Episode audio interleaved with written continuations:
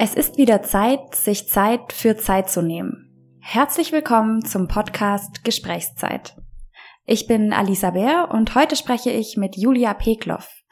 Julia gehört zur einzigen Generation, die mit einem Bein im analogen und mit dem anderen Bein im digitalen Zeitalter steht. Es ist also nicht verwunderlich, dass sie sich auch beruflich beide Wege anschauen wollte. Die letzten zwei Jahrzehnte arbeitete Julia in vielseitigen Anstellungen der Kreativbranche, bevor sie sich vor circa zwei Jahren selbstständig machte. Mehr zu Julia erfahrt ihr auf ihrem Blog Diary of the Digital Age, in dem sie gemeinsam mit Michaela Hanna Zehmann die Auswirkungen der Digitalisierung auf unseren Alltag unter die Lupe nimmt. Im Fokus unseres Podcasts steht heute die Zeitempfindung und ihre Rolle in der Kreativbranche. Hallo Julia. Hallo.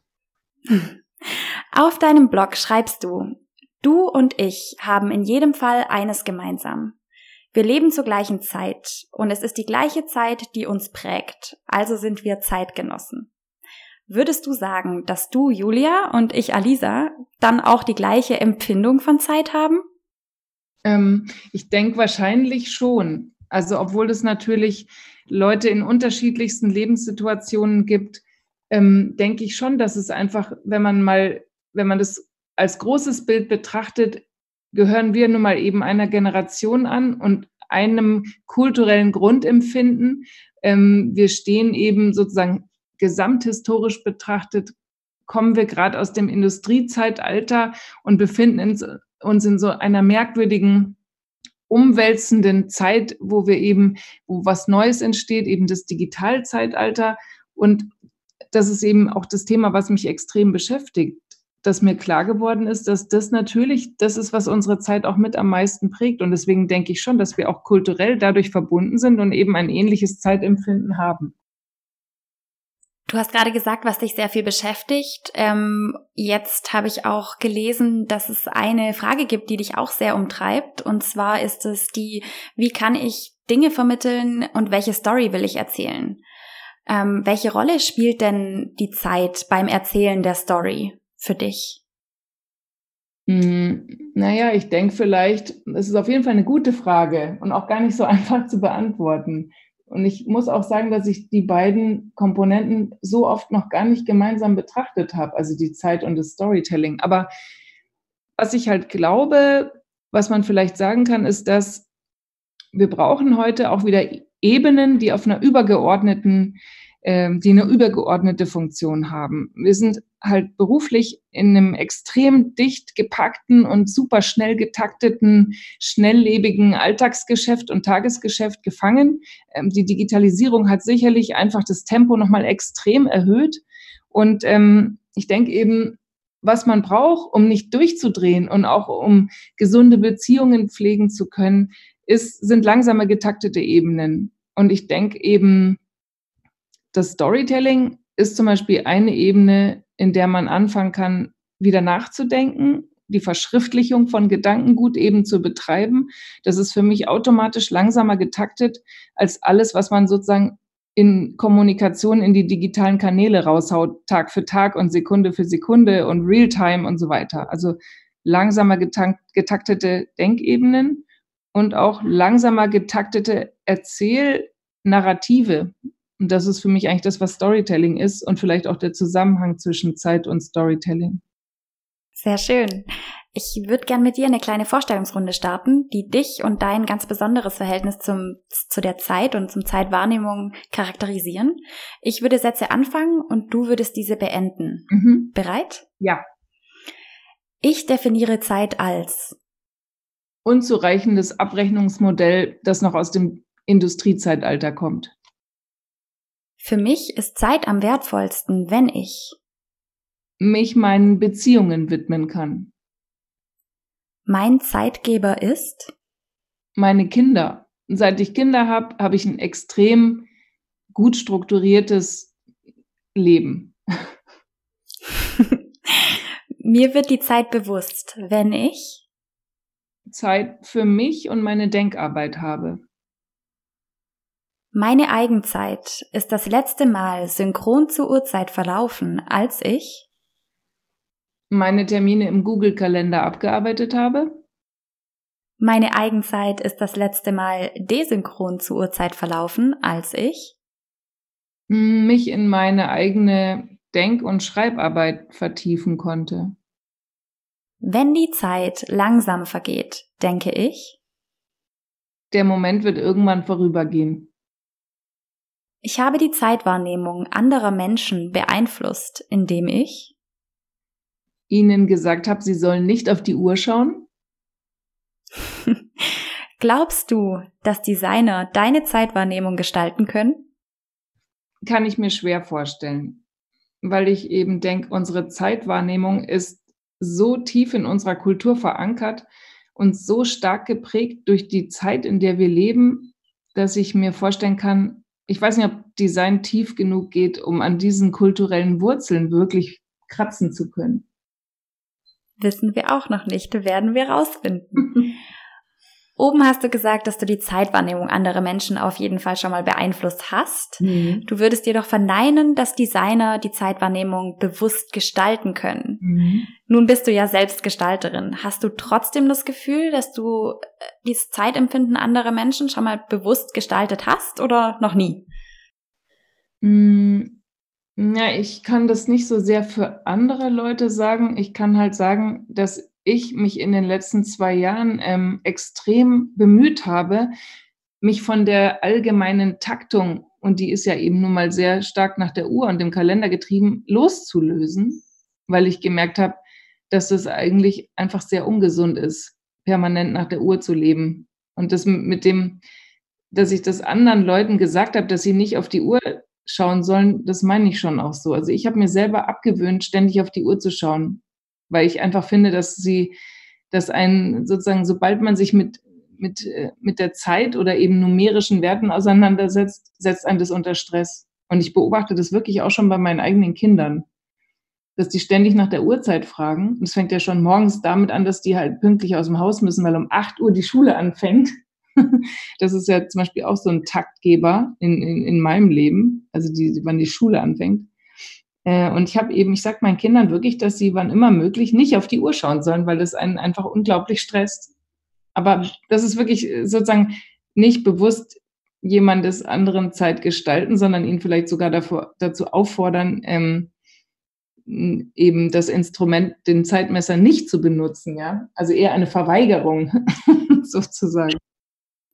Aber eine Armbanduhr tragt ihr noch alle in der Familie, oder? Ja, man, unsere Kinder komischerweise nicht oder eigentlich glücklicherweise nicht. Die sind eigentlich noch wirklich zeitlos. Der einzige, hm. der, der, der einzige Ta Tagesabschnitt, der für sie halt durchgetaktet ist, ist halt die Schule mit dem Stundenplan. Und mein Mann und ich, muss ich schon sagen, wir, wir, tragen, wir tragen beide eine Apple Watch, was ja eigentlich auch schon gar nicht mehr so eine richtige Uhr ist, sondern eigentlich eher so ein Computer. Aber natürlich, das ist unser, das ist unser Tropf, an dem wir noch hängen. Jeder hängt doch an irgendeinem Tropf. Ja, ich würde auch mir für eine spätere Lebensphase extrem wünschen, dass ich irgendwann schaffe, mich ganz davon abzukoppeln. Weil das ist wirklich die größtmögliche Freiheit. Wenn du es nicht schaffen würdest, was für Auswirkungen glaubst du, würde das haben? Ja, man, ich glaube halt, dass man sich dann einfach nie ganz befreit aus der, aus dieser, aus der Taktung. Also ich spreche jetzt auch vor allem immer von der beruflichen Welt, ja. Die berufliche Welt ist ja einfach extrem durchgetaktet und die hat auch ein Wahnsinnstempo. Ähm, ja, das meinte ich eben auch oben mit diesem, dass Zeit eigentlich ein unzureichendes Abrechnungsmodell ist. Ich finde das eben tatsächlich kritisch, wenn man sich überlegt, wir als Kreative oder die Kreativindustrie ist ja seit Jahr und Tag ähm, eine Dienstleistungsindustrie, die halt auf Zeitbasis abrechnet. Das heißt, wenn, wenn ein Designer eine, eine Idee entwickelt, dann rechnet er die meistens auf einer Stundenbasis ab. Und das finde ich eigentlich ganz eigenartig, wenn man sich überlegt, dass er damit ja auch mal angenommen, er arbeitet für ein Unternehmen, dass er dieses Unternehmen ja maßgeblich verändert und wirklich sozusagen von innen nach außen Wert beiträgt. Und ich finde es dann ganz eigenartig, dass er dann eigentlich Stunden abrechnet und warum er dann eigentlich nicht sozusagen zum Beispiel auf ein ganz anderes Abrechnungsmodell kommen würde, zum Beispiel am Unternehmen beteiligt zu sein, weil er dessen Wert ja verändert. Deswegen glaube ich eigentlich, dieses Zeit, dieses Zeitmodell ist in gewisser Weise einfach auch ein Fluch. Und du warst unter anderem Geschäftsführerin, also einer klassischen Branddesign-Agentur und Kommunikationsdesign-Agentur Zeichen und Wunder und der Automotive UX Design Consultancy Icon Inca. Die haben aber wahrscheinlich auch beide noch Zeit berechnet, oder? Ja, das ist meistens so. Das ist einfach das gängige Modell in der Kreativindustrie und ähm, es ist auch wirklich schwierig, da rauszukommen.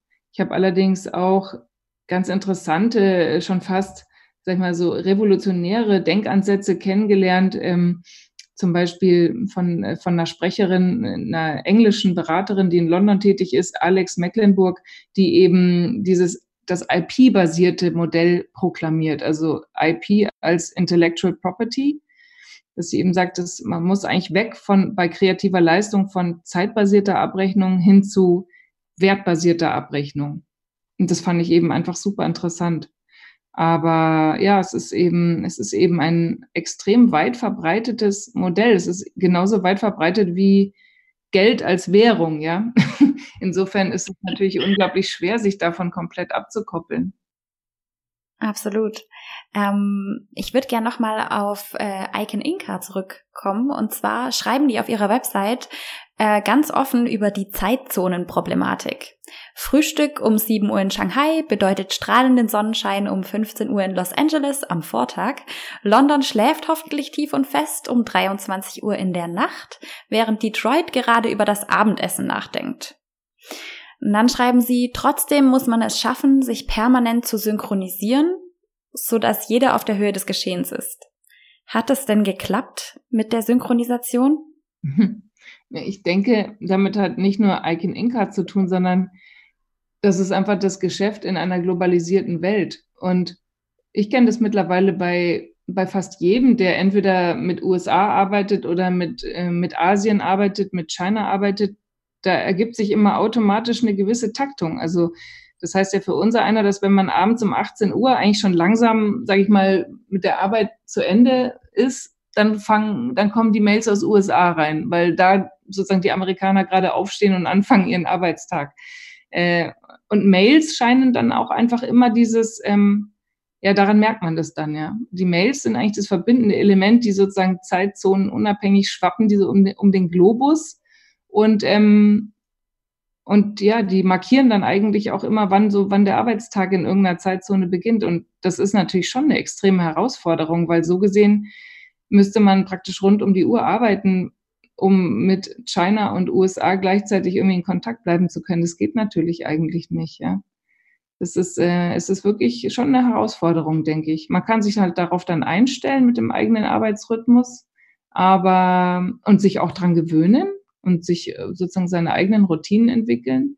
Aber ich sag mal so, auch wieder so volkswirtschaftlich betrachtet, ist das schon eine extreme Belastung, weil der eigene Arbeitstag äh, sag ich mal, in der klassischen 9-to-5-Slot, der, der reicht eben für, für das globale Geschäft, ist dieses Zeitfenster eigentlich hinfällig, ja. Das ist nicht so, nicht so einfach. Es ist schon eine Belastung. Beobachte ich auch bei vielen Freunden, Kollegen in der, in der, in der wirtschaftlichen Welt. Nun haben wir ganz viel über diese objektive Urzeit gesprochen oder auch Weltzeit genannt. Wir haben ja gerade gelernt, warum Weltzeit.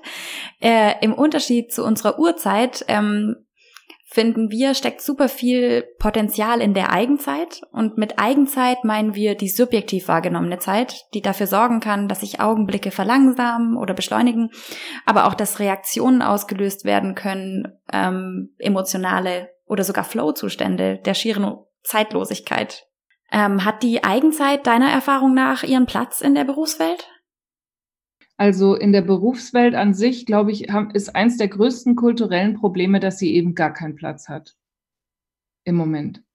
Und ähm, damit beschäftige ich mich auch wirklich viel. Oder das, das ist im Grunde genommen eigentlich auch ähm, sozusagen das, was ich heute beruflich mache in meiner Selbstständigkeit, ist, dass ich mit dem Storytelling mit vielen Leuten oder mit einigen Leuten eben auf die Art und Weise zusammenarbeite, dass die sich mit mir Zeit buchen, um wieder eine neue Denkebene in ihren beruflichen Alltag reinzuquetschen. Das sind vor allem Gründer und Geschäftsführer, die eben im Tagesgeschäft und in ihren vollgepackten Kalendern kaum Zeit finden, einfach mal über das große Bild nachzudenken. Und genau das mache ich eigentlich mit denen. Ähm, in meinem eigenen Leben ist es mir Gott sei Dank gelungen, meine Zeit wirklich radikal umzu, umzuorganisieren. Und das sogar eben, obwohl es fast gegenläufig ist zu dem üblichen, zu, dem, zu der üblichen Zeit, Zeitrhythmus in der geschäftlichen Welt. Das heißt für mich zum Beispiel, drei bis vier Stunden jeden Tag Zeit zu haben für die eigene Schreib- und Denkarbeit. Und das wirklich offline.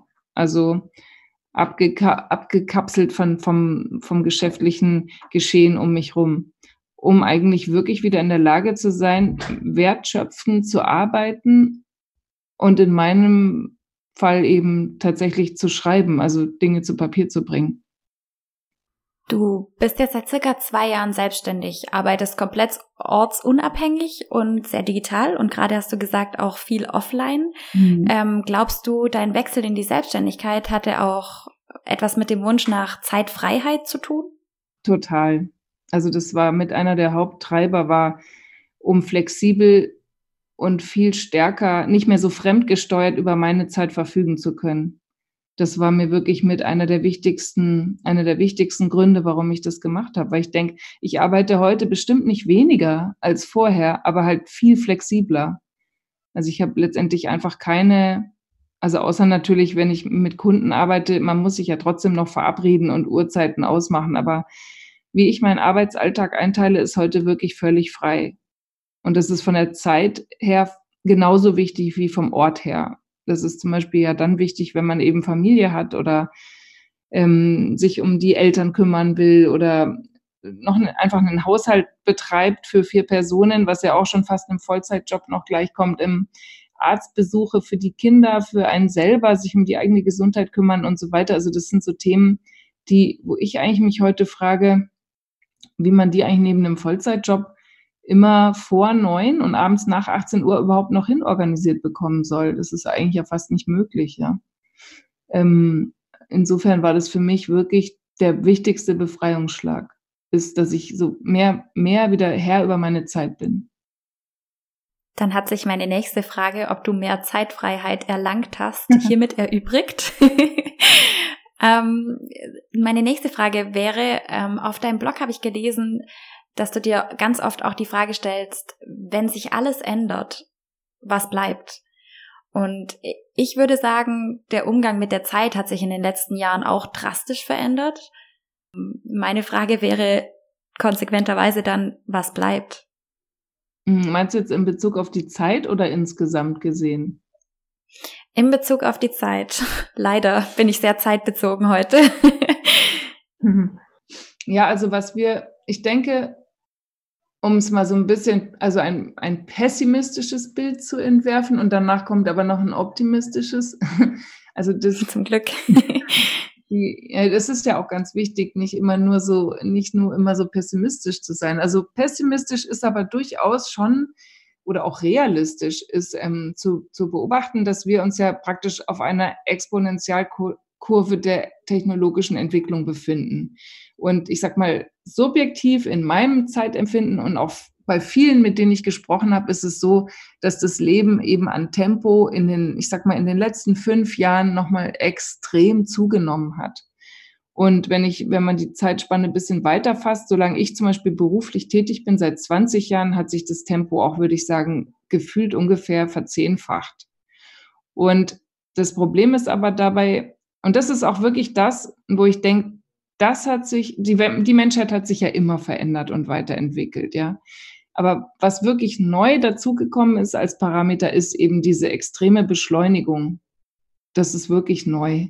Und das hat einfach letztendlich mit der, wenn man, äh, wenn man mal Ray Kurzweil liest, ähm, der ja über so Sachen schreibt wie äh, über die The Singularity is near, hat es ja einfach damit zu tun, über die unglaubliche Entwicklung von Rechenleistung zum Beispiel. Und das Problem ist aber eben, dass wir gerade erst den unteren Scheitelpunkt der Exponentialkurve betreten haben. Das heißt, es wird es wird sich, und das kann man wirklich auch sozusagen äh, hochrechnerisch feststellen, wird sich das Tempo eher noch beschleunigen. Und das, denke ich, wird auch unglaubliche kulturelle Auswirkungen haben. Das hat ja zum Beispiel auch die Auswirkung, dass das, eigen, das eigene Wissen, was man sich aneignet, ähm, zum Beispiel in beruflicher Hinsicht, immer schneller veraltet. Also früher hat man ja einen Beruf erlernt und hat dann die Möglichkeit gehabt, immerhin sein gesamtes Erwerbsleben damit einigermaßen über die Runden zu kommen. So war es zumindest mal angelegt. Ähm, und das hat sich ja schon verändert. Das heißt, heute ist ja, ist schon, ist das eigene Wissen, sag ich mal, nach sieben, acht Jahren vielleicht schon absolut veraltet, weil die technologische Entwicklung so schnell voranschreitet. Also denke ich, dieses Gefühl, was unsere Generation ein, dass, dass sozusagen das Tempo immer weiter zunimmt, das wird eher noch massiver werden. Das ist so ein bisschen die, diese realistische Einschätzung oder pessimistische Einschätzung. Ähm, die optimistische ist, ist jetzt aber auch nur so ein Gedankenspiel, dass ich mir so denke, irgendwann wird sich vielleicht, es gibt ja starke Bewegungen, die, ähm, die eigentlich alle so in diese Richtung gehen. Allein, dass ihr euer Thema so gewählt habt, dass ihr euch mit der Zeit auseinandersetzt.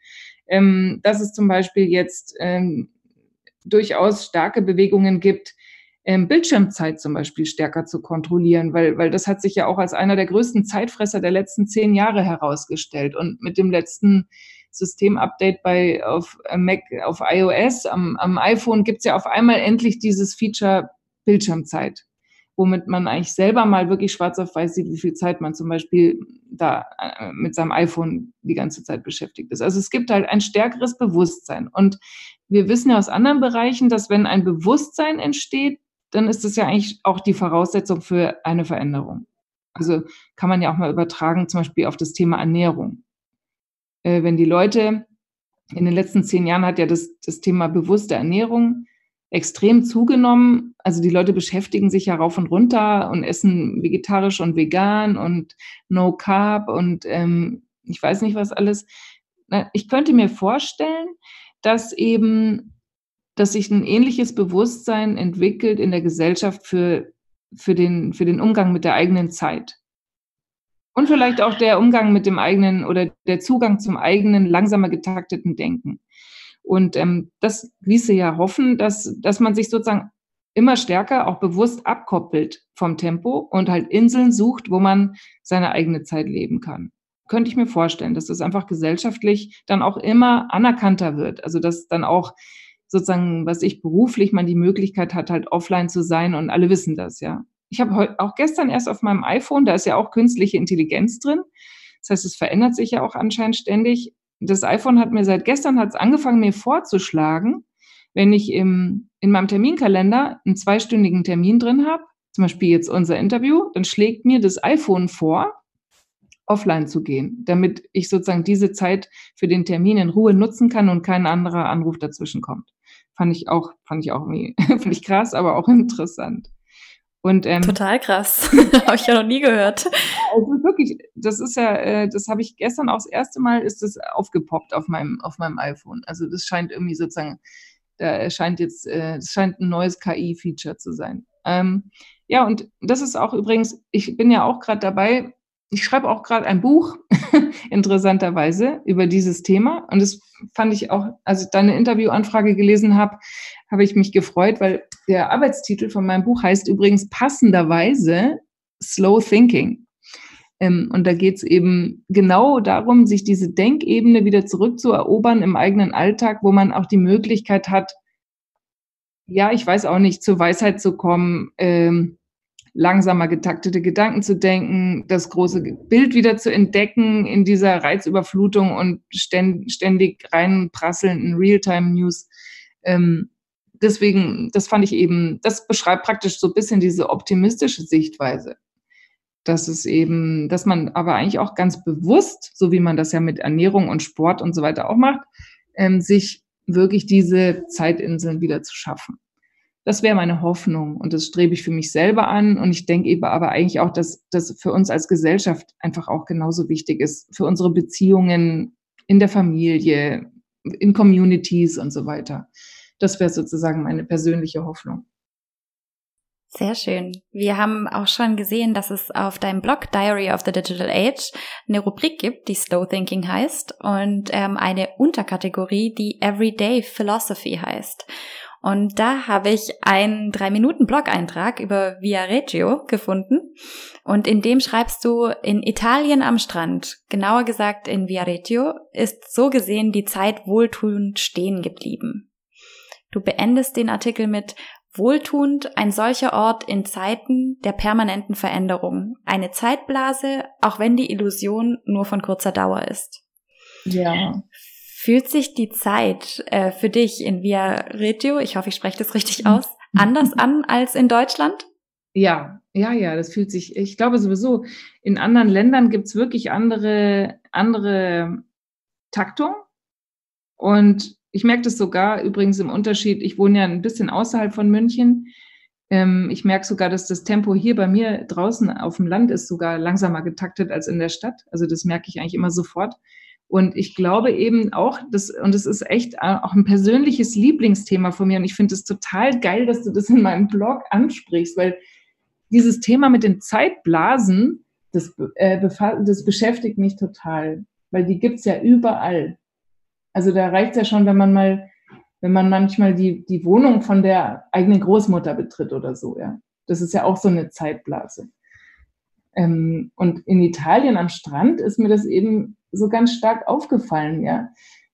Ähm, ich habe da ja auch geschrieben, in London, wo ich auch mal ein paar Jahre gelebt habe, hat sich so viel verändert. Da gibt es jetzt zum Beispiel keine Busschaffner mehr. Das ist jetzt alles nur noch so Digitalscanner und das, ist, das Leben hat sich so verändert. Aber in Italien am Strand hat sich eigentlich seit den 60er Jahren überhaupt gar nichts verändert. Und manchmal denke ich mir so, vielleicht ist das ja auch der wahre Grund, warum wir dann eigentlich in Zukunft auch Urlaub machen, ist, weil man dann in so Zeitblasen eigentlich eintauchen kann, ja und dann so ein 60er Jahre Rimini-Gefühl haben kann oder so. so ein bisschen romantisch eigentlich auch, ja. So die Idee der Romantik. Absolut. Also ich habe mich echt äh, an Strand gesetzt gefühlt, als ich deinen Artikel gelesen habe. Es war echt super cool. ähm, ich finde deine Rubrik Everyday Philosophy ist eine super schöne Überleitung äh, zu unserem vorherigen Podcast-Gast. Wir haben im vorherigen Podcast mit Dr. Norman Siroka gesprochen. Er promovierte in der theoretischen Physik und arbeitet momentan als Professor in der theoretischen Philosophie an der ETH Zürich. Ein Schwerpunkt seiner Arbeit ist unter anderem die Philosophie der Zeit. Und wir haben ihn gebeten, eine Frage für dich zu formulieren. Diese lautet, Norman würde es interessieren, Du als eine Frau, deren Lebenslauf sich auch über ganz verschiedene Kontexte erstreckt, ob du es auch als spannend empfindest, dass man Zeit in diesen unterschiedlichen Kontexten auch ganz unterschiedlich erlebt. Oder, er hat auch ein Oder formuliert, ob du der Meinung bist, dass es eben nur diese eine fundamentale zeitliche Ordnung gibt, die muss man finden und dann wird man glücklich. Ähm hm, ja, das ist irgendwie beides richtig. Also nach meiner äh, Antwort, die ich eben gegeben habe, sage ich mal, das übergeordnete Zeitempfinden ist uns ja, ist ja kulturell, sage ich mal, bedingt und, und irgendwo auch in unserem kollektiven Bewusstsein verankert. Deswegen denke ich, wenn man das wahrscheinlich mal statistisch messen würde, würde man wahrscheinlich sagen, ja, die Menschen am Anfang des 21. Jahrhunderts hatten ein Zeitgefühl von ungefähr 170 Stundenkilometer, keine Ahnung, also irgend so Wert. Das gibt's bestimmt. Auf der anderen Seite bin ich mir auch absolut sicher, dass es auch in verschiedenen beruflichen Kontexten gibt es einfach auch solche Zeitblasen. Also ich weiß nicht, das, das kennt man doch aus dem eigenen Alltag extrem. Also man kommt so mit seinem typischen Tempo, sagen wir mal ungefähr 180 kmh, reingerauscht in so eine Arztpraxis und auf einmal wird man so runtergebremst auf 30 kmh. Weil einfach, weil man merkt, ja, die haben da so alle Zeit der Welt. Oder was ich auch immer ganz krass finde, ist, in Bio-Supermärkten scheint immer eine andere Zeit zu, zu, zu, zu existieren. Also ich weiß nicht, ob euch schon mal aufgefallen ist, wenn man so in den Basic geht oder in, in, in irgendeinem so oder in so Ökoläden halt, da sind die immer so, da haben die echt immer die Ruhe weg, ja. Da, da sind die an der Kasse, kruscheln die immer so umständlich rum und dann quatschen sie noch und dann diskutieren sie noch über die Zwiebeln, wie die aussehen. Also da hat man so das Gefühl, in der Welt ist sofort ähm, ist so eine langsamere Taktung. Und es hängt natürlich ja auch mit dem Inhalt zusammen. Also, dass Sie sagen, dass man jetzt da in der Bio-Welt oder in der Öko-Welt unterwegs ist. Und, und das hat mich manchmal auch schon extrem genervt, weil ich meistens habe ich es dann irgendwie in meinem alten beruflichen Dasein immer extrem eilig gehabt und hatte vor allem so eine effizienzorientierte Ausrichtung. Dann komme ich in so einen Biosupermarkt und werde da immer so runtergebremst, ja. Auf der anderen Seite, ja, und dann ist man ja, hat man meistens auch so ein, legt man dann auch noch einen unmöglichen Auftritt hin, weil man da so ungeduldig so reingeplatzt kommt und dann muss alles sofort super effizient laufen. Und das ist ja eigentlich eher unangenehm, aber aber so ist ja übrigens so ist ja eigentlich sozusagen das, die berufliche Welt, die geschäftliche Welt und auch wenn man im Straßenverkehr sich mal umguckt. Also das ist ja alles so, sind so auf Effizienz getrimmte Modelle und da werden die Leute immer unglaublich ungeduldig sofort, ja. Und ähm, ja, insofern denke ich, es gibt bestimmt Zeitblasen oder sagen wir mal so unterschiedliche Tempi in unterschiedlichen Branchen. Und das ist eigentlich auch ganz gut so, weil ähm, es wäre ja schlimm, wenn wirklich der letzte Bereich in unserem Leben so effizient durchgetaktet ist, ja. Es ist auch zum Beispiel die eigene Familie ist ja auch immer so vom Tempo. Die, die bremst einen ja eigentlich auch immer runter, weil die Kinder wollen ja nie, also die, die laufen also mal wirklich nicht auf Effizienz. Und es ist auch gut so, weil das ist ja irgendwie eigentlich auch total unmenschlich. das fand ich einen schönen Satz, den letzten. Ähm, wir würden dich bitten, wir wissen noch nicht zu 1000 Prozent, wen wir als nächsten Gast in unserem Podcast begrüßen dürfen. Ähm, aber äh, wir würden dich bitten, trotzdem eine Frage an unseren nächsten Podcast-Gast zu formulieren. Die einzige Bedingung wäre, dass sie etwas mit der Zeitwahrnehmung zu tun hat. Ich habe schon eine Frage, die mir einfallen würde ähm, weil mir einfach dieses Motiv mit diesen Zeitblasen so gut gefällt. Also ich muss, eigentlich muss ich mir eine Zeitblasenfrage ausdenken. Ähm, und zwar, ja, ich würde eben, ich würde vielleicht gerne, ob derjenige, den, mit dem ihr als nächstes sprecht, auch dieses in seiner subjektiven Empfindung auch kennt, dieses Gefühl, wenn man in so eine Zeitblase eintaucht und ob er sich vielleicht erinnern kann, was was er da zuletzt für so ein wirklich eindrückliches Erlebnis mal hatte, in so eine Zeitblase einzutauchen und ob die ihn sozusagen runtergebremst hat oder eher äh, beschleunigt hat. Super spannend. Werden wir auf jeden Fall fragen. Und nun kommt die letzte Frage, dann sind wir auch eigentlich schon am Ende. Äh, laut dir ist Design die Profession, die Visualisierung zum Be Beruf gemacht hat. Ja. Und unsere Frage wäre jetzt, wie könnten wir unsere Fähigkeiten als Gestalter einsetzen, um Menschen in ihrer individuellen Zeitgestaltung zu unterstützen? Ja, also ich glaube zum Beispiel, was bestimmt dankbar wäre, wäre sich mal mit unseren Zeitorganisationsinstrumenten zu befassen. Also ich denke mal, ich denke tatsächlich an Kalender. Ähm, ich sag mal, das Verrückte ist ja, eigentlich ist ja ein Papierkalender von der, sagen wir, grafischen Aufmachung gar nicht so anders wie ein iCal. Und trotzdem ist es ja so, dass sobald man, ich habe das selber auch erlebt im Büro, als wir umgestellt haben vom Papierkalender auf Office-Kalender oder halt iCal oder Kalenderlösung, hat das Tempo zugenommen. Obwohl es ja im Grunde genommen, ich sag mal, vom Design her macht es ja nicht so einen riesen Unterschied. Es scheint irgendwie auch immer mit dem, mit dem digitalen Medium zusammenzuhängen. Und ein Fehler im Kalender, ein gestalterischer Fehler ist ja zum Beispiel, dass man immer einen, einen Termin an den anderen andockt. Und das hat dann zur Folge, dass man den ganzen Tag eigentlich nur noch Termine durchhechelt, die alle sozusagen Stoß an Stoß aneinander docken. Und das ist ja eigentlich ein Riesenfehler, weil ich habe auch mal was ganz Interessantes gelesen bei Gretchen Rubin. Das ist ja eine amerikanische Autorin, die über, auch über Daily Habits und so schreibt, die gesagt hat, der Mensch braucht ja immer Zwischenräume. Also wenn man nach Hause kommt, braucht man erstmal so ein Gefühl des Ankommens zum Beispiel. Da will man nicht sofort überfallen werden mit, ich weiß nicht, Hausaufgaben machen, du musst noch Müll rausbringen oder ich weiß nicht was. Ja, man braucht immer so eine Zwischenzeit. Also es funktioniert nie Stoß an Stoß. Und man könnte halt zum Beispiel, man könnte ja vielleicht sagen, na ja, wenn jetzt ein Designer sich mal Zeit ähm, Managementsysteme überlegt, dann könnte man ja sagen, wie organisiert man eigentlich oder wie erinnert man den Menschen daran, dass er diese Zwischenzeiten und Zwischenräume braucht?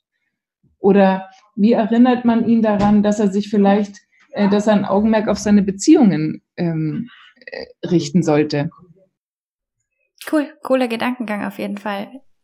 Und vor allem ein sehr cooler Schluss. Äh, vielen lieben Dank, Julia, dass du dir Zeit für uns genommen hast. Und wir wünschen dir für deine Selbstständigkeit und natürlich auch für dein Buch Slow Thinking alles, alles Gute. Und wir hoffen sehr, dass du deine Zeitfreiheit finden wirst. Ja, dank euch auch und viel Erfolg weiterhin. Das war Gesprächszeit mit Julia Pekloff, ein Podcast von Dominikus Frank und Alisa Bär.